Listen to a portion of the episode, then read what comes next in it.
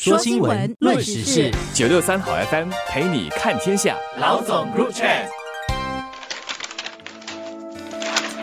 各位听众朋友们好，我是联合早报的永红，我是李慧玲。上个星期到现在还挺多人关注的一个新加坡警方破获的一个大案——十亿新元洗钱案，逮捕了十个人，有至少一半是祖籍在福建安溪的。联合早报也派了我们住在中国的同事到安溪那边去采访，跟当地的人聊。其实福建的人他们就说，安溪原来是卖茶的，以卖铁观音闻名。最近几年这个铁观音销路没有那么好，一部分人就开始铤而走。险啊，去做一些犯罪行为。据说是开始是台湾人带着安溪的人一起做，后来就安溪的人自己就独立撑起了他们的这个，其实这些犯罪活动啊。这个话题也引起在新加坡，可能包括在中国，有一些福建人，他们就会觉得，哎，这样很不公平。只有一些人是犯罪，为什么整个安溪的人都要蒙羞？整个安溪都会被人家指责是诈骗之乡。福建其他地方的人说，福建安溪是那个诈。片之乡。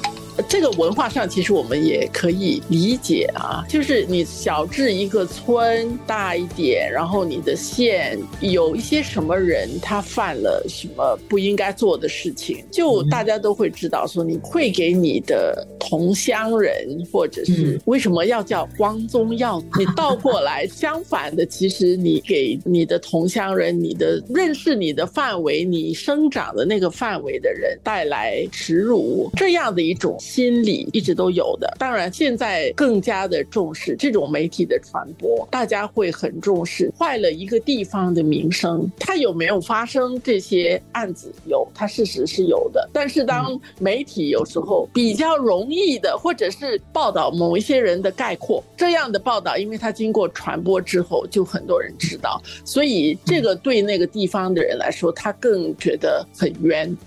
啊，可能也会怪媒体这样的一种报道的方式，但是它变成是一个人们很容易就把它概括起来。然后联合早报的那个新闻里面还有引了一个顺口溜嘛，十个安息九个片，还有一个在锻炼，很形象。但是它可能它是不全面的，它其实是负面的。你不是那个地方的人，你听了你觉得哎很有趣，但是可能你对那个地方形成的那个印象和了解，大概也停留在这样的一种概括上面。其实这就是一种标签化啦。我的同事也有写到，二零一六年的时候，安溪那边的官员他们受访的时候，他们说我安溪有一百二十万人诈骗分子，就是说或者说犯罪分子只有三千人，不是全部。当然，其实三千也不少，足以给人家留下一个强烈的印象。他那个犯罪是比较猖獗，中国自己也在打击啊，并没有想要纵容这个事情。另外一个方面，它会使你容易造成这种标签化的论述。数了，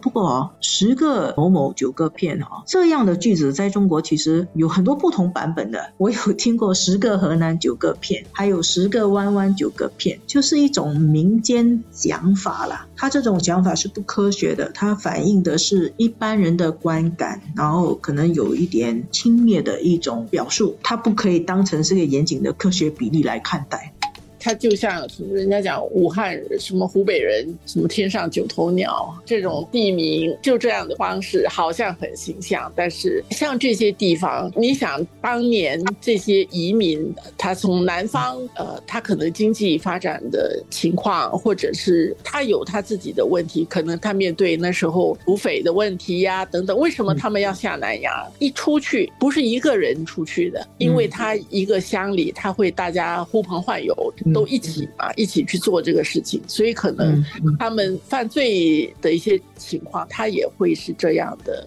类似这样的做法，感觉上好像很集中很多，声势有点大这样子。我们新加坡人看到这个案子啊。这个十亿元当然是很震惊，但是另外一方面，不要因为这么一个案子，或者说因为这样的顺口溜哈，简单化的看待所有进来的，不管是哪里的人啊，可能我们还需要有多一点成熟度来面对。随着现在新加坡在发展中嘛，那么国际地缘形势越来越复杂，有更多各种各样的人来新加坡，我们也都知道有很多资本来新加坡，很多钱流到新加坡，我们遇到的这种复杂的人、复杂的事会越来越多，这个。我感觉对于新加坡人的理解啊，跟适应啊，会是一个考验啊。会有很多 好人多，坏人也会多，有不同的团伙，他想尝试嘛，也要找一个他觉得适合他运作的地方。现在新加坡其实这一次这个案子爆出来之后，再发出一个很强烈的信号，这里并不是你们犯罪的天堂。现在具体的这些案情细节，因为现在已经警方在查了，而且过堂了，所以呃有很多东西不能够去评论。实际上我们还有很多的细节，可能要等到法庭上我们才会知道。但是理论上，你合理的一个推测，一次他就是公布他逮住了十个人，牵涉到这么大的一个数额的钱，应该是布局酝酿了一段时间。新加坡人一般上因为这个地方很小，所以以前可能你看到路上有奔驰。从很少到现在各种各样的欧洲车、名车，然后现在开始有很多的 Rolls Royce 这样子的在路上那么容易就看得见的话，新加坡人很容易他会有一个反应的。这两三年其实这类的车是卖的特别好，在新加坡谁在买这些车？而且有一种印象就是这些有钱的人其实蛮招摇的。新加坡一向来就是有一些富裕的人嘛，但是他们的个性。他们的作风也不一样。现在如果有一些人，就像你在一个村子里面啊，特别有一些人，他就是很招摇，让你看到他是很富有的，这个是很明显的。是不是所有有很富有的人、很招摇的人，他们都是洗黑钱？我觉得这两个是要分开的。就我比较担心的是，有时候人很容易就得到一个结论，很容易就一概而论。首先你说啊，那些安息人。然后你说啊，那些福建人，然后你说啊，那些中国人，真的不能够简单的这么去看待。实际上，我们的周围也有很多的新移民也好，或者是现在其实也有很多从中国到新加坡工作的，他可能也就是持有在新加坡工作的一些准证啊等等，他们是做正经的工作的。我们对人的了解真的是需要去花时间多了解，包括这次这帮洗黑钱的人，他们有做一些捐款。我想现在很多人很慌张啊，